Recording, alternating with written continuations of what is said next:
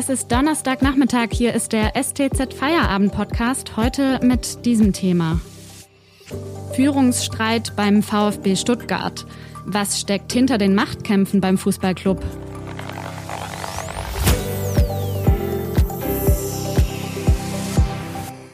Am Mikrofon ist Hanna Spanhehl. Hallo. Für den VfB Stuttgart läuft es sportlich gesehen in der Bundesliga gerade eigentlich gar nicht so schlecht. Abseits des Fußballplatzes allerdings, da liegt so einiges im Argen. Manche Beobachter sprechen sogar von der größten internen Krise überhaupt. Der Machtkampf zwischen dem Präsidenten Klaus Vogt und Vorstandschef Thomas Hitzelsberger spitzt sich immer weiter zu. Wie es zu dieser Krise gekommen ist und was die Aufklärung einer Datenaffäre damit zu tun hat, das bespreche ich jetzt mit meinem Kollegen Philipp Meisel, Online-Redakteur und Moderator des VfB-Podcasts Podcaststadt. Hi Philipp. Hallo Hanna, grüß dich. Philipp, gestern hat dein Kollege und Sportreporter Marco Schumacher in einem Artikel geschrieben, dass der VfB vor der größten Zerreißprobe seiner Geschichte steht. Was ist denn da eigentlich los? Das ist äh, in wenigen Sätzen relativ schwierig ähm, zusammenzufassen. Ist also was sich rund um den Verein in den letzten Wochen äh, seit dem Jahreswechsel gestaltet, ist äh, nichts minder als die größte Schlammschlacht, der größte Grabenkampf, der jemals äh, rund um diesen Club ähm, stattgefunden hat. Das ist eigentlich so, dass fast jede Woche, teils mehrfach sogar, ein neuer Klimax erreicht wird äh, in den vor äh, ja, in dem Vorgehen da unten, in dem, in dem, in dem Handeln der, der Entscheider, der, der Personen, die diesen Verein führen sollen. Und äh, ja, wir sind aufmerksame Beobachter und äh, objektive Einordner in dem Fall. Gehen wir mal zum Auslöser dieser ganzen Sache zurück. Ende Dezember hat ja der VfB-Vorstandschef Thomas Hitzelsberger einen offenen Brief geschrieben.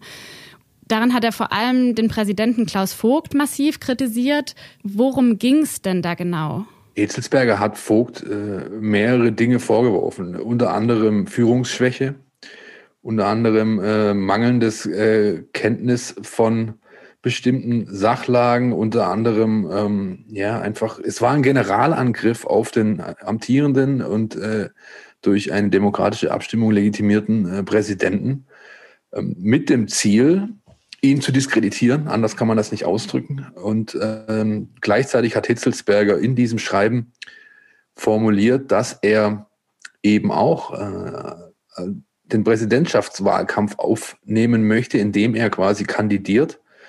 Vogt hatte seine Bewerbung zu dem Zeitpunkt schon abgegeben. Die Frist damals war der 18.12. Bis dahin konnte man sich bewerben. Das haben vier Personen getan. Eine Person wurde abgelehnt, Hitzelsberger, der Unternehmer Volker C. und eben Klaus Vogt, der amtierende Präsident, sind aktuell formal gesehen äh, Präsidentschaftskandidaten. Eine endgültige Entscheidung darüber, wer wirklich äh, in den Präsidentschaftswahlkampf dann geschickt wird, das trifft der sogenannte Vereinsbeirat. Und er hat noch keine Entscheidung getroffen, eben auch, weil sich dann zwischen dem offenen Brief äh, von Hitzelsberger und dem Zeitpunkt, an dem wir jetzt gerade aufnehmen, die Dinge äh, quasi im 48-Stunden-Takt überschlagen. Was ist denn nach diesem offenen Brief passiert? Wie waren da die Reaktionen drauf? Also zum ersten Mal blanke, blankes Entsetzen.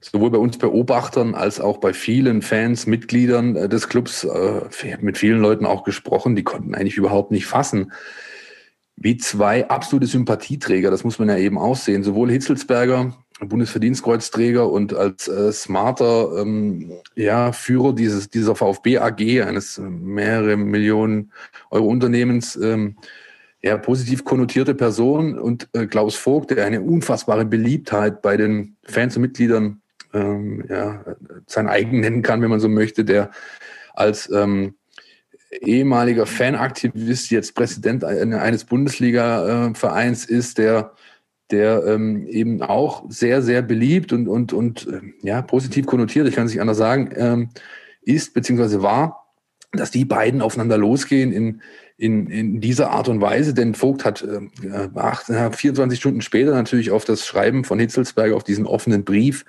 entsprechend geantwortet. Ähm, ähm, das, das war äh, ja Wochen zuvor völlig undenkbar und natürlich war jeder überrascht, ob der Dramatik und ob diese Dynamik, die diese ganze Thematik einfach aufgenommen hat. Danke, Philipp, bis hierher. Wir sprechen gleich noch darüber, was der sogenannte Datenskandal mit all dem zu tun hat. Vorher machen wir kurz Werbung. Aktuelle Informationen zum Coronavirus bekommen Sie jederzeit auf stuttgarter-zeitung.de oder in unserer STZ News App. Mehr Hintergründe gibt es mit einem Plus-Abo. Das kostet 9,90 Euro im Monat und ist monatlich kündbar. In dem Text Wie es zu Kretschmanns Kehrtwende kam von Christoph Link geht es um die geplanten Kita- und Schulöffnungen in Baden-Württemberg. Den Text finden Sie auch über die Podcast-Beschreibung. Außerdem, wenn Ihnen dieser Podcast gefällt, denken Sie bitte daran, ihn auf Spotify oder iTunes zu abonnieren. Unterstützen Sie Journalismus aus der Region für die Region. Dankeschön. Wir haben gerade schon darüber gesprochen, wie das Ganze eigentlich losgegangen ist mit dem Machtkampf beim VfB Stuttgart. Jetzt hat sich nach längerem Schweigen auch Klaus Vogt wieder zu Wort gemeldet. Da ist jetzt sogar von einer Art offenen Kriegserklärung die Rede. Was ist denn der Inhalt von diesem aktuellen Statement? Der Inhalt von Klaus Vogts Statement ist, äh, wie gesagt, ein absoluter Generalangriff äh, und zwar auf eigentlich jegliche Führungsgremien in diesem Club auf den Vereinsbeirat, äh, auf den Aufsichtsrat, wo mit ähm, Wilfried Port, ein Daimler-Vertreter, ein Hauptsponsorvertreter, ähm, als die führende Kraft gilt, auf seine Präsidiumskollegen. Äh, Vogt hat auch Bernd Geiser und Rainer Mutschler frontal angegriffen mit diesem Statement und man kann es eigentlich nicht anders werden als der letzte, die letzte Patrone des All-In-Gehens des amtierenden Präsidenten gegenüber alles, äh, allem und jedem, weil er sich so interpretieren wir das bisher, einfach auch massiv in die Enge gedrängt sieht und auch zum Teil hintergangen sieht. Ja, der, das ist äh, ja, das ist so quasi die Conclusio. Ähm, Details äh, aufzuzählen würde hier den Rahmen sprengen. Es ist ein achtseitiges äh, Schreiben mit mit ähm, so vielen Facetten, dass, dass uns jetzt hier nicht wirklich möglich ist, da auf jedes Detail einzugehen. Es war ja auf jeden Fall auch die Rede davon, dass die eigentlich für März geplante Mitgliederversammlung jetzt verschoben werden soll. Was genau folgt denn daraus jetzt? Also erstmal ist es so, dass die Mitgliederversammlung eigentlich die ist, über die wir hier gerade reden, die im letzten Jahr hätte stattfinden sollen. Das konnte sie nicht aufgrund von äh, der bekannten Pandemie, die unseren Planeten im, im, im Atem hält. Natürlich auch den VfB Stuttgart beziehungsweise das Geschehen rund um den Club äh, ja, beeinträchtigt. Ähm, Im November wurde damals äh, einstimmig vom Präsidium entsch entschlossen, dass man diese Mitgliederversammlung jetzt im März, am 18. März nachholen wolle. Ursprünglich war der Plan, äh, das, das dreistufig anzugehen. Also entweder man schafft es, eine Präsenzveranstaltung in der Schleierhalle durchzuziehen, oder man versucht eine Hybridveranstaltung. Das heißt, äh, Teile der Mitgliedschaft dürfen in die Schleierhalle, andere Teile werden online nur zugeschaltet.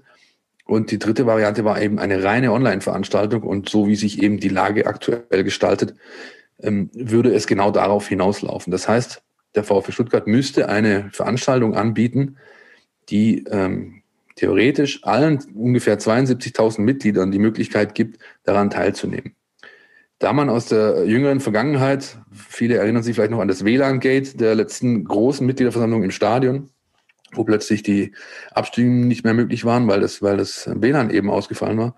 Eine Veranstaltung in einer Dimension, in einer Größe, die man äh, wahrscheinlich jetzt in äh, sieben Wochen nicht auf die Beine äh, stellen kann, weswegen Vogt ähm, in seinem Schreiben, das wir gerade schon thematisiert haben, gesagt hat, er lädt nicht dazu ein. Das heißt, formal äh, wird, muss der Präsident die, äh, diese Einladung aussprechen. Wenn er das nicht tut, kann diese Vers äh, Versammlung, so wie sie geplant ist, nicht stattfinden.